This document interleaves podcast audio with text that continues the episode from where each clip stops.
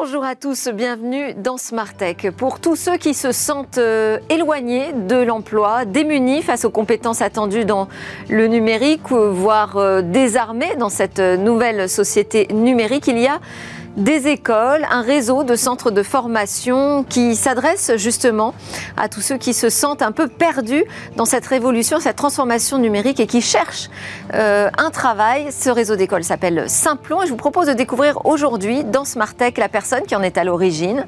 Elle multiplie les alliances avec euh, des géants du numérique. Ce sera l'occasion de nombreuses annonces mais aussi de questions dans cette édition aujourd'hui de Smartech. Et puis une seconde partie sera dédiée à l'industrie du jeux vidéo. On prendra des nouvelles de cette industrie. On aura aussi en plateau Voodoo, un champion français dans le jeu mobile. On terminera Smartech aujourd'hui, comme tous les jours, avec la chronique Où va le web? Mais d'abord, Frédéric Bardot est en plateau avec moi pour un grand entretien Simplon dans Smartech.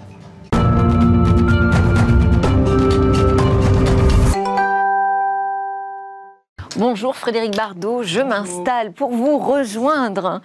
Euh, donc, je le disais, vous êtes le fondateur, président de Simplon, qui est un réseau d'écoles et de, de, formation plus largement dédié aux métiers du numérique et surtout dédié aux personnes qui s'en sentent si éloignées. C'est une entreprise solidaire, vous êtes un entrepreneur social, c'est comme ça que vous vous définissez. Qu'est-ce que vous pourriez nous dire d'autre sur la mission que vous êtes fixée avec Simplon? Bah Déjà, on n'est pas tout seul, hein. on est un mouvement, hein. on appelle ça le, les bootcamps à la française, donc on, est, on, a été créé à peu près même que l'école 42, que le wagon, donc il y a eu un mouvement, l'innovation elle arrive souvent par grappe. D'écoles gratuites hein, qui... Euh... Alors le wagon c'est pas gratuit. Non, bah, je parlais pardon de 42. oui, nous. Donc euh, voilà, on est, un, on est un mouvement et on s'est inspiré d'un format américain, des bootcamps, pour pouvoir démocratiser les compétences numériques et faire en sorte que les gens qui soient éloignés de l'emploi bénéficient de toutes les opportunités. Parce que vous savez que c'est un secteur qui recrute beaucoup, énormément, sur plein de métiers. Et donc, euh, Mais il faut avoir des compétences précise, technique. Oui, et puis les professionnels du numérique sont plutôt des hommes, blancs, bac plus 5, donc ça manque un peu de diversité, donc on s'est dit qu'on allait jouer sur ces deux tableaux-là. Mm. Bon, alors moi je voulais revenir sur euh, votre rencontre avec Internet, mhm. parce que j'ai lu que, euh, bon d'abord vous avez été captivé quand même par cette découverte, ce, magnifique réseau social, euh, et puis captivé aussi par sa puissance, mm. la puissance des outils.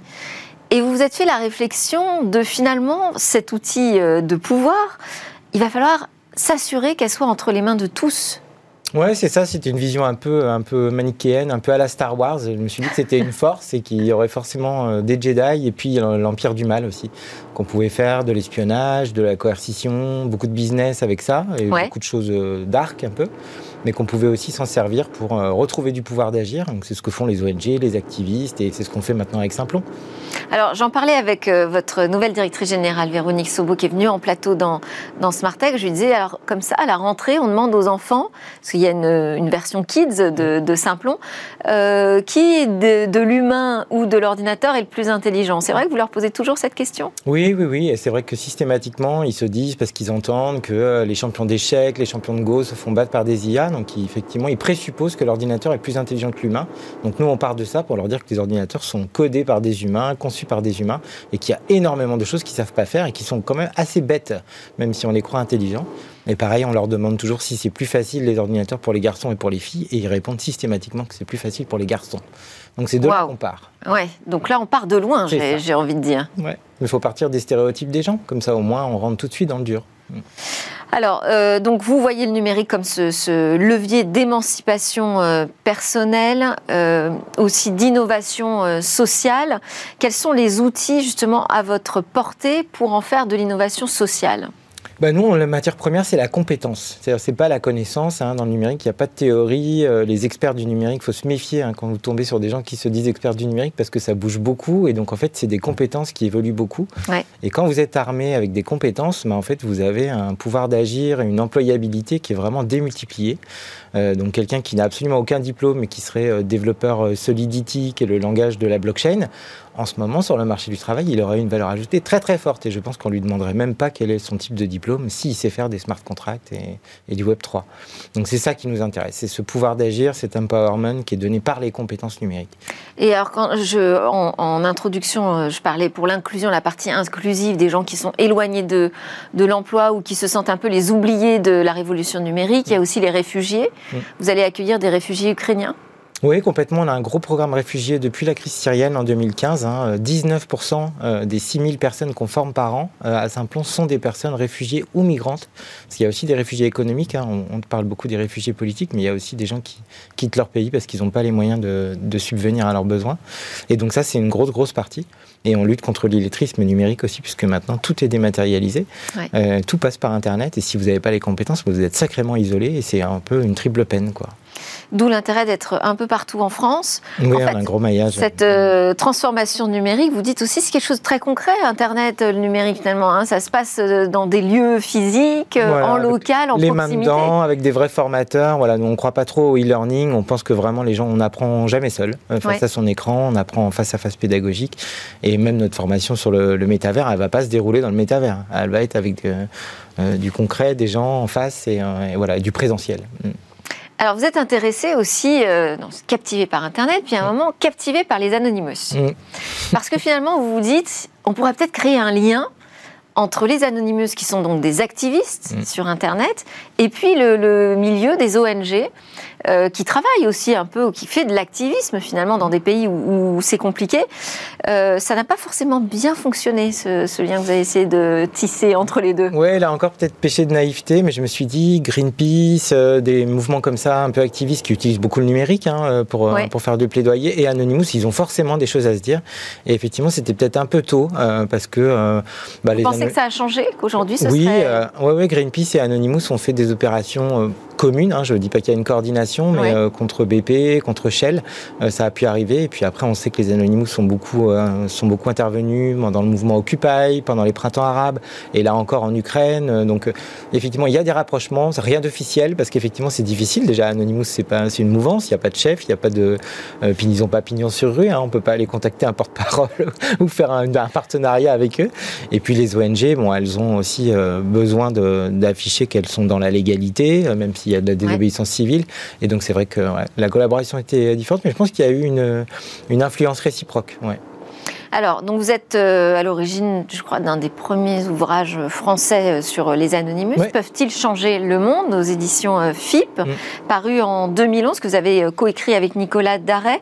L'idée, c'était de démystifier, c'est ça oui, complètement. Bah, moi, j'étais passionné. Ces visages masqués, on ne sait pas finalement qui y a derrière, ce qu'ils mm. font. Mais est-ce qu'on peut véritablement démystifier puisqu'on ne peut pas les identifier? Oui, mais complètement. Et puis en plus, derrière le masque, il peut y avoir vraiment euh, tout type de gens. Hein. Je, le FBI avait essayé de faire un portrait robot des Anonymous et c'était plutôt un homme de 20 à 60 ans. Donc en fait, c'était euh, pas un portrait robot. bon, on sait qu'il y a beaucoup de, geeks. Hein, voilà, ça on le sait. On sait qu'il y a beaucoup de, beaucoup d'hommes. Mais entre la mouvance Anonymous en France, euh, en Turquie ou même en Chine, c'est très différent. En revanche, on sait qu'ils sont unis par une chose qui est euh, le fait que la liberté sur le réseau euh, doit être complètement totale.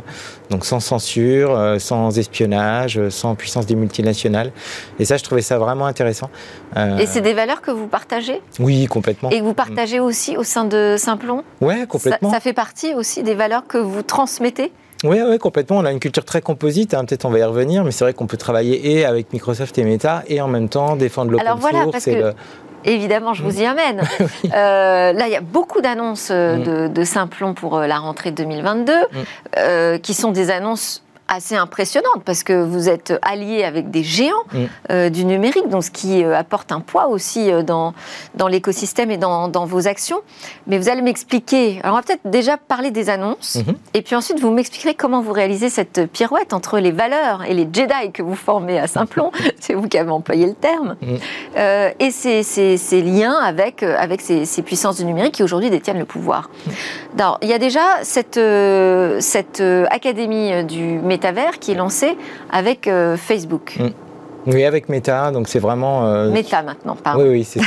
donc ils n'ont pas changé de nom par hasard, ils ont vraiment une vision sur ce que peut être l'Internet du futur et pour eux, effectivement, il va se passer dans le métavers.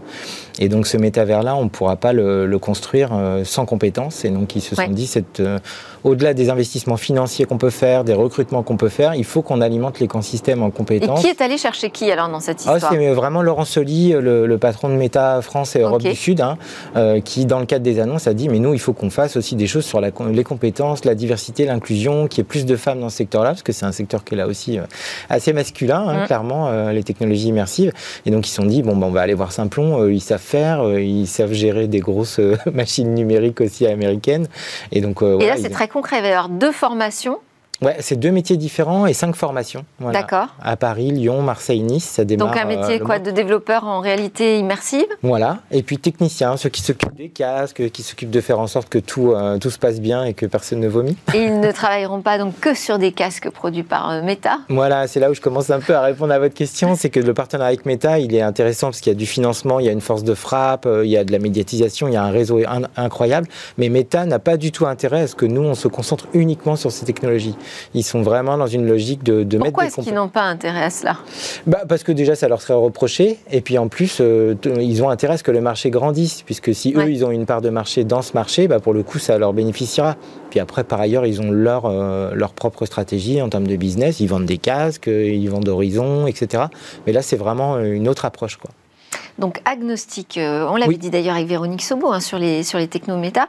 Mais j'avais euh, maintenant que je vous ai vous sous la main, euh, j'avais noté quand même un partenariat avec Apple qui lui est 100% produit Apple, puisqu'il s'agit de créer, enfin de former en fait, mm. à développer des applications sous iOS. Ouais, c'est vrai que c'est vraiment le seul partenariat où effectivement on a dérogé à la règle qui consiste à rester agnostique, parce que l'univers Apple est très très particulier, il est très euh, spécifique. Hein. Euh, d'aucuns le, disent fermé ou, ou, pas très ouvert effectivement avec les autres systèmes, ce qui n'est pas forcément le cas d'ailleurs. Hein. On a tous des iPhones et on communique très bien avec tous les types d'applis.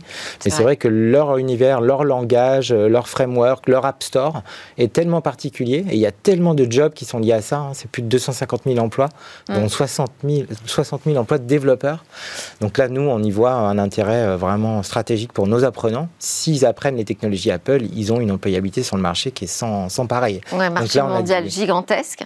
Hum. Euh, et là où c'est cohérent, c'est que Apple finance la totalité euh, des formations qu'on organise avec eux. Là où d'autres acteurs pourraient se dire, bah, on, finance une partie, mais on demande à Pôle Emploi, à l'État de financer le reste. Apple est cohérent jusqu'au bout, il finance tout. Et donc, pour le coup, c'est normal qu'ils euh, aient une exigence sur, euh, sur les technologies qui sont employées. Derrière, il n'y a pas d'engagement à recruter euh, Non, malheureusement, non. ni chez Meta, ni chez Apple. Ça viendra peut-être, hein, mais ce n'est pas l'idée. Il y a aussi un lien assez durable avec Microsoft. Ah oui, complètement. C'est un partenaire historique presque. C'est vraiment notre plus gros partenaire. Ouais, Donc on fait des écoles sur l'IA, sur le cloud, et là on vient de lancer des écoles sur la cyber. Et là c'est vraiment. Cybersécurité, mm. ouais. Et là c'est vraiment incroyable parce qu'on démontre que massivement il y a un besoin entre, euh, qui existe entre les ingénieurs et les autodidactes sur des niveaux bac plus 2, bac plus 3. Souvent on se dit les geeks c'est des bac plus 5. Euh, quand on parle de data, on parle de data scientist. Donc c'est des PhD, des bac plus 5, des d'autres. Ben non, il y a des besoins de techniciens, euh, d'artisans du numérique. Et ça, on le démontre avec Microsoft à l'échelle. On a mis plus de 1000 personnes sur le marché euh, sur l'IA. Et je vois, donc l'école cyber euh, Microsoft by Simplon mm. formera 100 demandeurs d'emploi euh, dès cette année, mm. dès 2022. Oui sur les métiers d'opérateurs de sécurité sur le cloud. Hein. On est tous sur le cloud, toutes nos données sont sur le cloud et donc il faut sécuriser tout ça. Et ça, c'est un métier particulier. Et donc, comment vous réalisez cette pirouette? Comment vous êtes confortable avec ça en finalement confiant euh, vos élèves, euh, vos, euh, vos jeunes vos jeunes recrues oubliés du numérique qui doivent trouver des armes pour se bagarrer dans ce mm. milieu qui est effectivement tenu par très peu d'entreprises hein, aujourd'hui. On parle beaucoup des, enjeux de souveraineté numérique aujourd'hui mm. en France. quels sont les échanges que vous, avez, que vous avez à ce sujet, même avec le gouvernement? Bah, nous, on, vraiment, on, aime le meilleur des deux mondes. C'est-à-dire que pour nos apprenants, ce qu'on veut, c'est qu'ils trouvent des jobs. Et la manière de trouver des jobs sans les enfermer dans un système, c'est de leur donner des diplômes qui sont agnostiques, qui sont reconnus par l'État. Et ça, c'est le cas de tous les gens qui passent à Simplon. En revanche, si vous voulez booster leur employabilité, si en plus de ce diplôme-là, ils ont un diplôme et une certification Microsoft ou Meta ou Apple, en fait, ils sont doublement euh, employables. C'est-à-dire qu'ils ont vraiment le meilleur des deux mondes.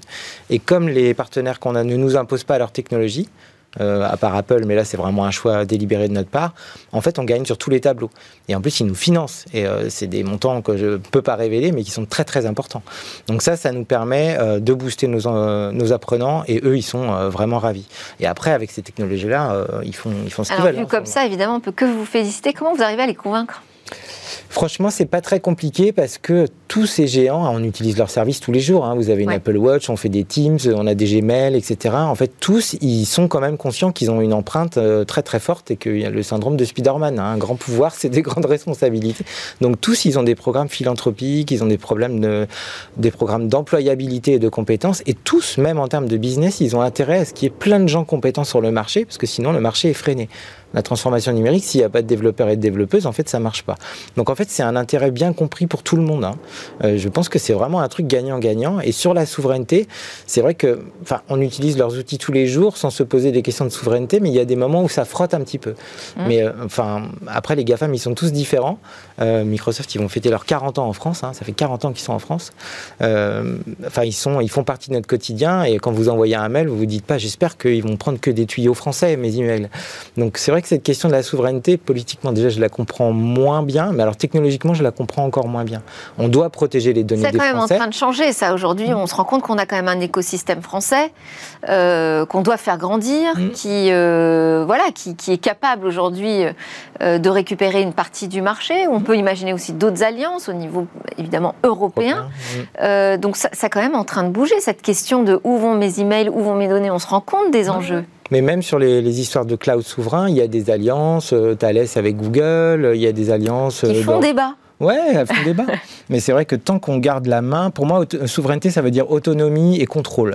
Donc tant qu'on est autonome et qu'on a du contrôle, après, quand on utilise euh, des technos américaines, peut-être c'est mieux d'utiliser des technos américaines que des technos chinoises ou russes. Donc euh, c'est vrai que la souveraineté, elle est... Vous avez essayé de travailler avec des des géants français, européens Oui, oui on, travaille avec Orange, on travaille avec OVH, euh, et on travaille très très bien avec eux, hein, et on les accompagne souvent à l'étranger. On est très présent en Afrique, et là c'est plutôt avec des Français, par exemple. Donc là, notre souveraineté s'exporte aussi pas mal. vous m'avez dit que vous auriez des annonces à faire. Ah, on a un truc vraiment super. Donc ça, c'est une, avant-première. Euh, ça, sort à 11h. On, on, annonce un partenariat avec Binance, hein, donc, qui est, le leader mondial euh, des crypto-monnaies, des échanges de crypto. Et donc c'est la Binance Blockchain Week, là, au Palais Alors là, attention, grosse alliance, énorme alliance, j'allais dire, dans, la blockchain. C'est vraiment le géant des, plateformes d'échange de crypto-monnaies. Mm. Alors là, on est en Asie.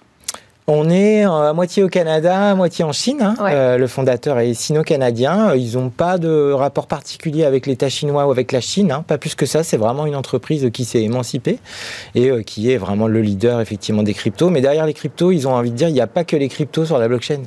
Il y a le Web 3, il y a la NFT, on peut faire de, la gouvernance, des votes, de la finance décentralisée. Eux, ils font des. Et aujourd'hui, ce sont des technos qui peuvent euh, effrayer. Ouais, ou libérer, parce que c'est vrai qu'il y a un côté aussi un peu anarchiste hein, dans les cryptos et dans la blockchain. Ça c'est vrai. Ouais, donc, ça, on retrouve un peu votre veine euh, d'activiste. non, quand je dis effrayé, c'est effrayé techniquement hein, pour mm. les gens justement qui sont loin du numérique. Bah, c'est pour ça. Euh, blockchain, euh, Web 3, tout ça, ça fait. Ouais, c'est pour ça qu'on va sensibiliser, acculturer 10 000 personnes sur ces technologies-là. On a fait un premier workshop à, à Aulnay avec des gens qui n'avaient pas le bac de la mission locale, ouais. et ils se sont éclatés parce que pour eux, crypto-monnaie, enfin blockchain, ça voulait dire crypto-monnaie, et crypto-monnaie, ça voulait dire Bitcoin. Donc, quand on leur a dit déjà qu'il y avait des crypto-monnaies qui étaient indexées sur le dollar, quand Binance nous paye, ils nous payent en crypto-monnaie, mais pas en Bitcoin. Ils nous payent dans une crypto-monnaie qui est leur crypto-monnaie qui est indexée au dollar. Donc déjà, voilà, quand on leur a dit que Binance donnait des, euh, euh, des dons euh, à des réfugiés ukrainiens en crypto, bah c'est pareil, ils sont tombés de leur chaise. donc il y a plein de cas d'usage comme ça qui sont hyper intéressants. On sait que la plupart des métavers sont sur la blockchain. Hein. Donc là, l'idée, ça va être de former euh, aux nouveaux métiers du Web3, mais aussi de faire de la culturation. Complètement, voilà. Et là, ce sera grand public, il y aura des ateliers pour les enfants aussi, donc on aura des kids. Et là, on leur posera la question en plus. Hein, ah ben là, ils vont vraiment prendre le pouvoir. Ah, ce serait vraiment super, parce que c'est vrai que c'est très émancipateur comme technologie, la blockchain. On peut faire vraiment plein de choses. Bon, bah super, merci pour cette annonce en avant-première dans Smart Tech. Je voulais qu'on termine ensemble avec l'interview Express. Là, c'est beaucoup plus euh, ouvert, personnel, mais vous, vous répondez aussi vite que possible, parce qu'on n'a plus beaucoup de temps. Alors, quels sont vos rêves, d'abord Moi, je voudrais, je voudrais qu'il y ait des simplons partout dans le monde. D'accord, c'est bien parti. Vos peurs euh, J'ai peur que le numérique soit un problème plus qu'une solution. Est-ce que vous avez une interrogation en particulier L'impact écologique. Du numérique Ouais. Euh, une idée fixe L'inclusion. Hmm. L'inclusion. Comment vous imaginez le, futur de Simplon, mais alors à horizon 5-10 euh, ans Moi, je voudrais qu'on grossisse notre impact sans grossir Simplon. On a déjà beaucoup grossi, on est 300, mais je pense qu'on peut faire plus de partenariats, qu'on peut former des gens pour qu'ils fassent du Simplon, mais sans forcément le faire nous-mêmes. C'est ce qu'on fait à l'international, donc ça, j'aimerais bien que ce soit comme une franchise. Ça va être un peu la mission de Véronique Sobo, votre nouvelle DG Oui, et puis de serrer un petit peu les boulons, euh, qu'on soit un petit peu plus rentable, parce que c'est vrai qu'on a beaucoup d'impact, mais... Et quelle est, quelle, est, la prochaine révolution, selon vous, euh, d'Internet? Ah, moi, je pense que c'est la, low-tech. C'est-à-dire comment est-ce qu'on fait un réseau qui soit résilient et qui soit plus économe et plus sobre. Ça, c'est un beau défi technologique. Euh, mais il y a encore du boulot. Et vous, vous voyez où dans 5 ans? Ah, moi, je me vois toujours à Simplon. Euh, peut-être je serais toujours peut-être plutôt du côté de la fondation Simplon et peut-être plutôt du côté de l'Afrique. Ça, c'est vraiment mon cœur qui parle là. Mais je serais toujours à Simplon, c'est inépuisable. Mm. Merci beaucoup Frédéric Bardot, président cofondateur de Simplo. Je précise aussi qu'il y a un événement le 12 octobre qui sera dédié au métavers responsable justement. Euh, et là, il n'y a pas de sponsor, hein, euh, pas sponsor, c'est vraiment sa ah non, fondation on va mettre sur le grill. qui est euh, à l'œuvre. on se retrouve dans Smart Tech juste après la pause. On va parler game business.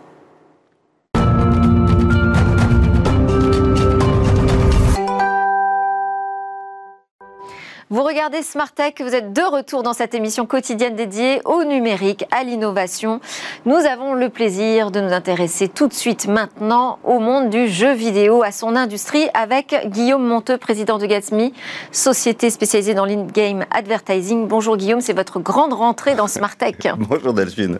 Et vous êtes venu accompagné de Gaëtan Fajon, qui est le directeur monétisation publicitaire de l'éditeur français euh, Vaudou. Merci beaucoup d'être euh, avec nous. On aura le plaisir de vous interroger sur ce marché des jeux mobiles spécifiquement. Mais d'abord, on va commencer, Guillaume, par euh, regarder ensemble ce qui se passe dans l'actualité euh, de l'industrie du jeu, quels sont ces nouveaux enjeux business. Pour votre retour, vous avez souhaité d'ailleurs euh, plutôt vous intéresser à Sony et à un mouvement stratégique que Sony est en train d'opérer autour du PC. Et oui, Sony compte faire une part significative de son business dans le domaine du PC. Alors ça peut surprendre évidemment, parce que quand on pense Sony, on pense PlayStation, et la stratégie de Sony, justement, c'est de proposer des gros jeux euh, très bien fait en exclusivité sur sa PlayStation. Et cette stratégie, d'ailleurs, leur a permis d'être numéro un très loin devant la Xbox, y compris d'ailleurs sur la dernière génération, puisqu'il s'est vendu 23 euh, millions de PS5 contre 16,5 millions de Xbox. Donc cette, cette stratégie a, particulièrement bien euh, fonctionné. Et en fait, les gros jeux aujourd'hui de, de, de, de, la PlayStation, donc euh, les Horizon, les Days Gone, les euh, God of War, en fait, ont été portés sur les PC. Ils ont été vendus il y a à peu près un an. Et ça s'est vendu à des millions d'exemplaires. C'est un vrai carton pour Sony, à tel point que Sony prévoit que d'ici trois ans, un jeu sur cinq sera vendu sur PC.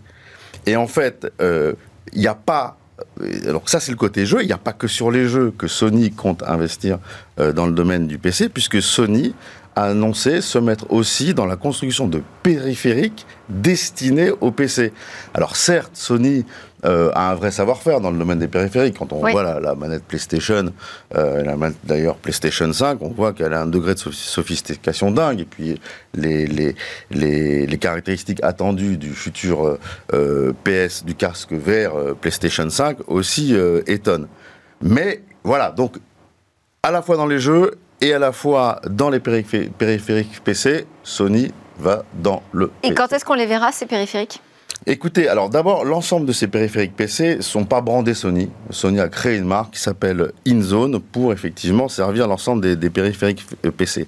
Sony a déjà sorti deux moniteurs et trois casques de gamers. Alors, on peut se dire, Sony est dans sa, dans sa zone de confort parce que bah, qui n'a pas eu euh, une télé Sony chez soi, donc pour mm. faire des moniteurs, c'est assez proche. Et puis, euh, vous êtes trop jeune, vous, mais toute ma génération a eu des casques de Walkman Sony. Et donc, casque de Walkman, casque de gamer, on se dit, c'est à peu près pareil. Euh, donc, voilà, Sony, on peut, on peut penser qu'ils sont dans leur, dans, dans leur jardin. Et, bah, alors, c'est quand même un virage. Hein. C'est quand même un virage. On bascule vers le PC. Que, quelle est votre analyse là-dessus? Écoutez, le move de Sony sur PC côté jeu, il est smart. Euh, d'autant que son concurrent Microsoft, elle a fait exactement la même chose, des jeux à la fois sur PC et à la fois sur, euh, sur sa propre console. Côté hardware, donc certes ils sont dans leur jardin, mais c'est quand même un peu plus compliqué. Alors il y a la puissance de Sony. Typiquement, les casques euh, InZone de Sony sont déjà les casques officiels de la Champion Tour Valorant. Pourquoi? Parce que Sony est le co-organisateur de ce tour. Mais j'ai envie de dire, en vrai, dans le périphérique PC, qu'est-ce que Sony va faire dans cette galère? Les, péri- les périphériques PC, c'est un secteur ultra pointu, ultra concurrentiel. Il y a déjà Razer, il y a déjà Logitech, il y a déjà Glorious, Xtrify. Même en France, on a Nacon, qui est une société euh, du nord de la France, qui fait d'excellents périphériques PC. Franchement, si on ajoute à ça que les marges sur, le, sur les périphériques sont extrêmement faibles, Mm. le move de Sony dans les périphériques, franchement, je ne sais pas. Alors, il y a peut-être une hypothèse que, que j'ai mis aujourd'hui qui fait que Sony va peut-être nous bundliser, nous packager euh, ses offres. Typiquement, vous voulez l'acheter le dernier jeu, bah, vous serez obligé de l'acheter avec un casque Sony. Vous voulez mettre la main sur une PS5, bah, peut-être qu'il va falloir acheter un moniteur Sony. Ah non, il ne pourrait pas obliger. Mais enfin, on peut imaginer qu'il prépare des offres. Il prépare des offres, Attractives. voilà, Pourquoi voilà. pas Alors, il ne va pas que vers le PC, euh, Sony. hein. Le constructeur a aussi des ambitions sur le mobile. Eh oui, sur le mobile, on en reparlera tout Ouais. à l'heure avec Gaëtan. Jim Ryan, le patron donc, de la division PlayStation, a dit Sony possède des franchises, des licences, des IP qui peuvent et qui seront dorénavant déclinées sur le mobile. Donc, déclinaisons sur le PC, mais aussi sur le mobile. C'est exa- c'est exactement ça. Et Sony, d'ailleurs, vient de faire euh, l'acquisition d'un studio de jeu qui s'appelle Studio Savage Game euh, la semaine dernière, spécialisé dans les jeux mobiles. Alors, c'est un petit studio de jeux mobiles, mais enfin, c'est quand même presque une première euh, pour, pour les PlayStation Studios maintenant, qui regroupe l'ensemble des, des studios de développement de Sony. Donc, c'est un petit studio de jeux mobiles euh, basé à Berlin et à Helsinki, spécialisé dans le moteur Unreal, qui n'est pas le moteur par défaut euh, de jeux, euh, des jeux mobiles, mais voilà. Mais ce qu'il faut voir, c'est que c'est peut-être le début d'une vague d'achat euh, de Sony dans le domaine des. euh, Bah, Il n'y a des- pas que Sony qui s'intéresse quand a même à ce marché du jeu mobile. Mais il y a maintenant aussi Sony. Voilà. Oui. En tout cas, les exclus consoles PlayStation, maintenant, c'est terminé. On va vers le PC, on va euh, vers le mobile. Et Jim Ryan ajoute enfin que euh, en 2026, 50% des jeux qui seront Sony qui seront joués sont joués sur la console PS5 et 50% des jeux seront joués sur les PC et sur, les mobiles. Vous voyez, un vrai changement euh, pour Sony. Ok. On va passer à une autre actu dans le monde du jeu. C'était ce week-end, The Event 2022, évidemment.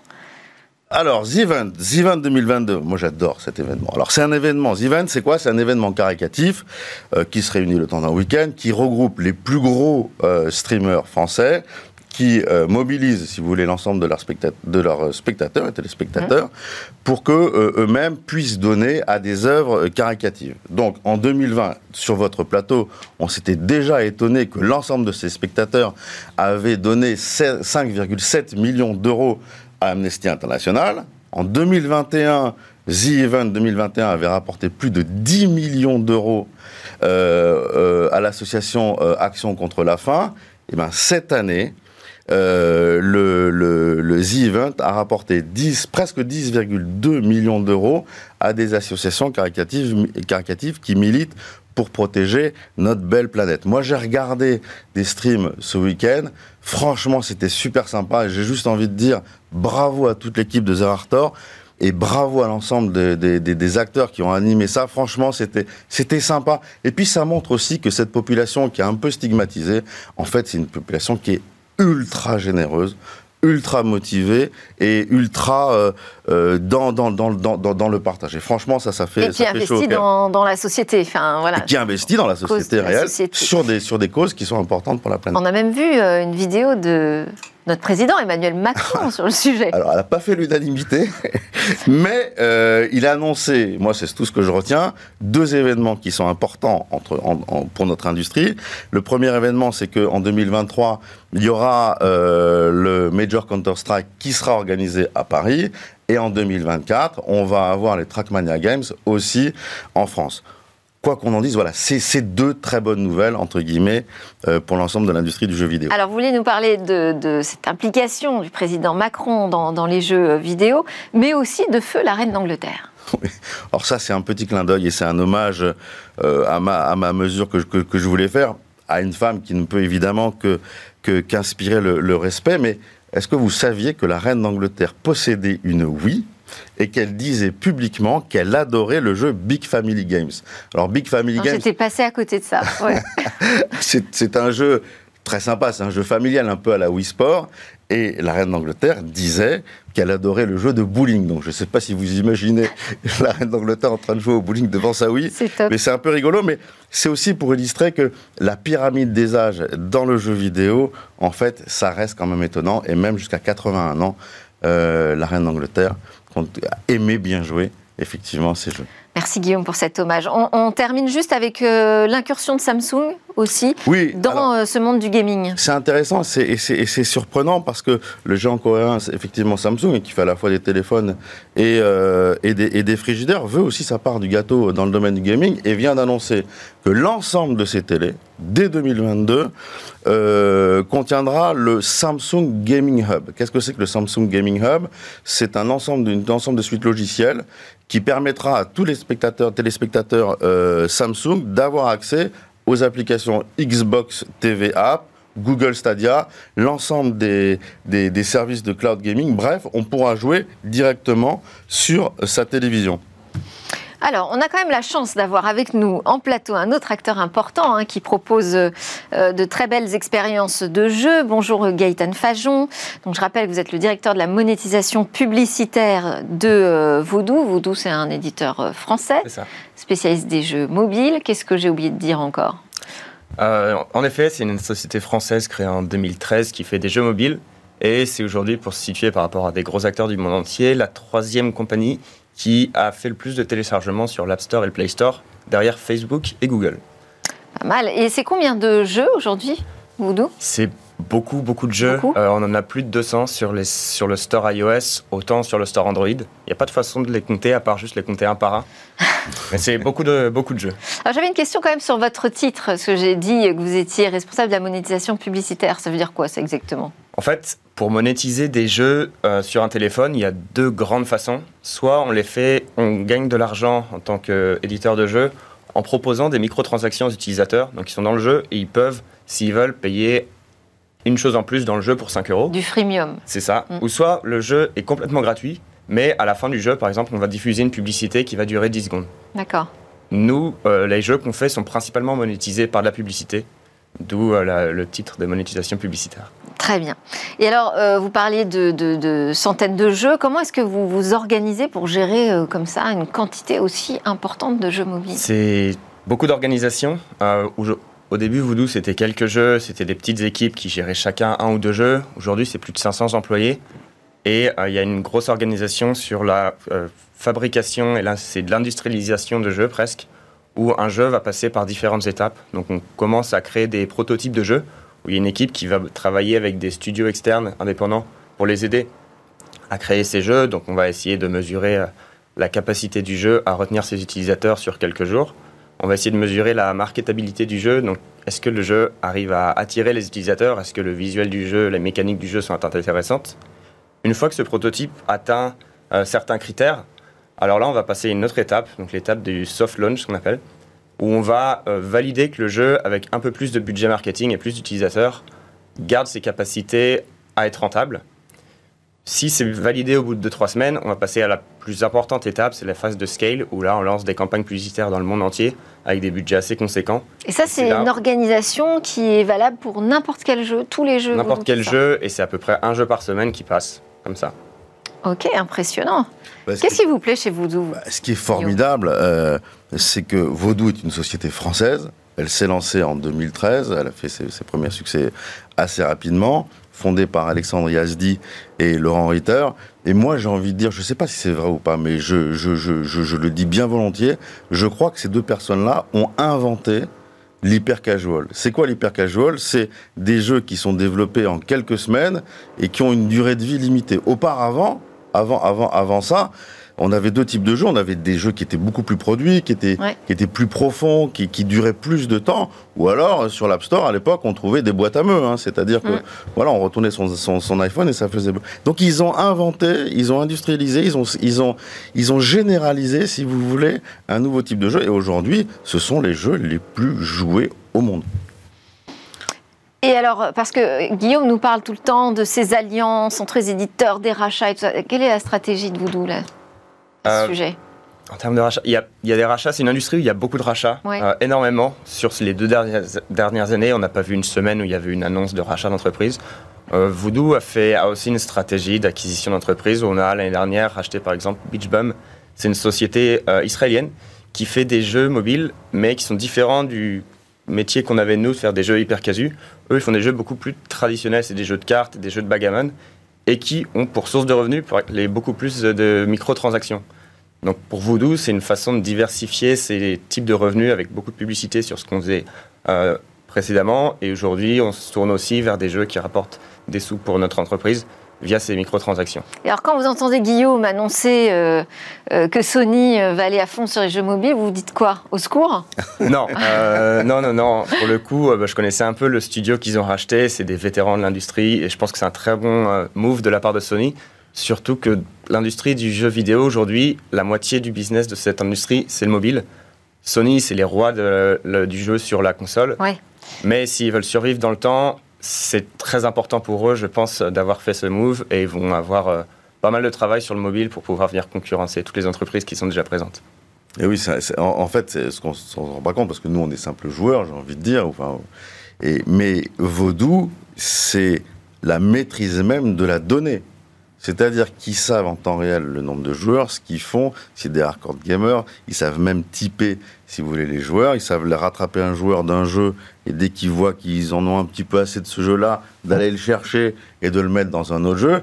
C'est moi qui ai travaillé avec les, les, les publishers traditionnels du web, hein, notamment dans le domaine de la presse, là je vois qu'au au niveau du jeu, en, en termes de qualification et d'utilisation de la donnée, on est vraiment à des niveaux qui sont vraiment impressionnants et effectivement, comme le disait Gaëtan, qui ressemblent aux, aux géants que sont Facebook, Google euh, ou d'autres dans le, le- la compréhension et l'analyse euh, l'analyse de la donnée, qui fait partie effectivement du Ouais, mais j'imagine quand on a un éditeur qui s'appelle euh, Sony ou Microsoft, euh, bah, ils savent faire aussi hein, sur la donnée, et Bah oui. la connaissance client. ouais. C'est pour ça qu'il y, a des- qu'il y a des regroupements, c'est pour ça qu'il y a des rachats, parce que quand on est tout petit, maîtriser des, des, des- des sujets qui sont aussi complexes que cela, bah, c'est Mm. pas, c'est pas forcément évident. On n'a pas parlé de l'actionnariat aussi de Voodoo.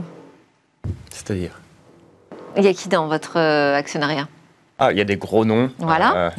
Euh, On y vient Il y, a- y quelques grosses entreprises qui participent. euh, Tencent, par exemple Tencent qui est rentré, oui, en 2000. Dont nous avait parlé Guillaume en plateau. Absolument. Oui, bah, non, mais ça donne. Voilà, non, mais ce que je veux dire, c'est que c'est c'est pas une- un petit éditeur français tout seul. Ça, ça donne aussi une certaine dimension Oui. quand même euh, sur, sur le marché. euh, absolument. Euh, Enfin, Vaudou, c'est c'est plus du tout un petit éditeur. Hein. Ouais. Euh, Delphine, c'est- c'est c'est le plus Non gros. mais, non, mais je dis ça parce que souvent, quand on entend éditeur français, on pense à l'échelle française. Aujourd'hui, on a vraiment un acteur mondial. On a un acteur mondial et qui est leader, euh, non seulement en termes de business, mais en termes d'innovation dans le secteur. Merci beaucoup Guillaume Monteux déjà pour vos chroniques régulières sur l'industrie du jeu mobile et Gaëtan Fajon d'être passé par Smartech nous parler de votre activité dans le jeu mobile. À suivre dans Smartech, où va le web On va parler ensemble de métavers.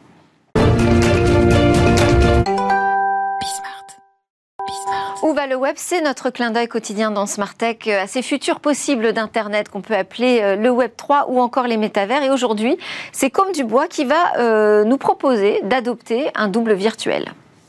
Salut à tous, aujourd'hui nous allons parler d'un élément incontournable du métavers qui est loin de faire l'unanimité. Il s'agit de l'avatar. Lorsque Mark Zuckerberg a présenté le déploiement de la plateforme Horizon Worlds, le métavers développé par Meta, l'attention des internautes a surtout été retenue par la représentation visuelle du CEO. Le graphisme de l'avatar de Mark Zuckerberg a en effet été jugé trop basique. Certains sont même allés jusqu'à oser une comparaison avec le jeu vidéo Les Sims 1 sorti au début des années 2000. Rudimentaire donc, mais peut-être plus pour longtemps. Ready Player Me vient de lever 56 millions de dollars pour développer sa propre plateforme de création d'avatars. Cette start-up estonienne créée en 2020 mise sur des avatars en 3D ultra réalistes, compatibles avec les différents univers. À partir d'une photo ou d'un modèle prédéfini, l'outil en ligne de Ready Player Me propose à chacun d'imaginer son double numérique gratuitement. L'usage commercial des avatars, tous libres de droit, créés par ce biais, sont simplement soumis à un partenariat avec l'entreprise. Il est même déjà possible d'acheter des éléments de personnalisation pour vos nouveaux avatars sur la plateforme spécialisée OpenSea sous forme de NFT. Les fondateurs de la startup ont passé 6 ans à développer leur technologie chez Wolf 3D avant de créer Ready Player Me. Tim Woodcock, le fondateur et dirigeant de l'entreprise, revendique déjà plus de 3000 éditeurs de métavers utilisant son outil. Certaines entreprises de renom ont aussi fait appel au service de son entreprise. Dior l'a par exemple utilisé pour créer une expérience immersive plongeant l'utilisateur dans l'univers de sa nouvelle haute parfum. Adidas pour la promotion de sa nouvelle collection de baskets Oswald, en permettant aux fans de la marque de créer leur double virtuel avec l'aide d'une intelligence artificielle. Les utilisateurs ont pu ensuite personnaliser les baskets de la marque et les acheter virtuellement, afin de les chausser dans différents univers. Et vous, êtes-vous prêt à adopter un double virtuel? Alors le métavers, c'est un univers très proche du jeu vidéo. Peut-être que vous reviendrez dans Smartech pour en parler, mais là on n'a pas le temps tout de suite. J'ai juste le temps de vous remercier. Merci encore Guillaume Monteux, président de Gatsby, et Gaëtan Fajon de Voodoo. C'était Smartech. Je vous souhaite à tous une excellente journée. On se retrouve demain. Ce sera le grand débrief de l'actu, notamment, mais pas seulement.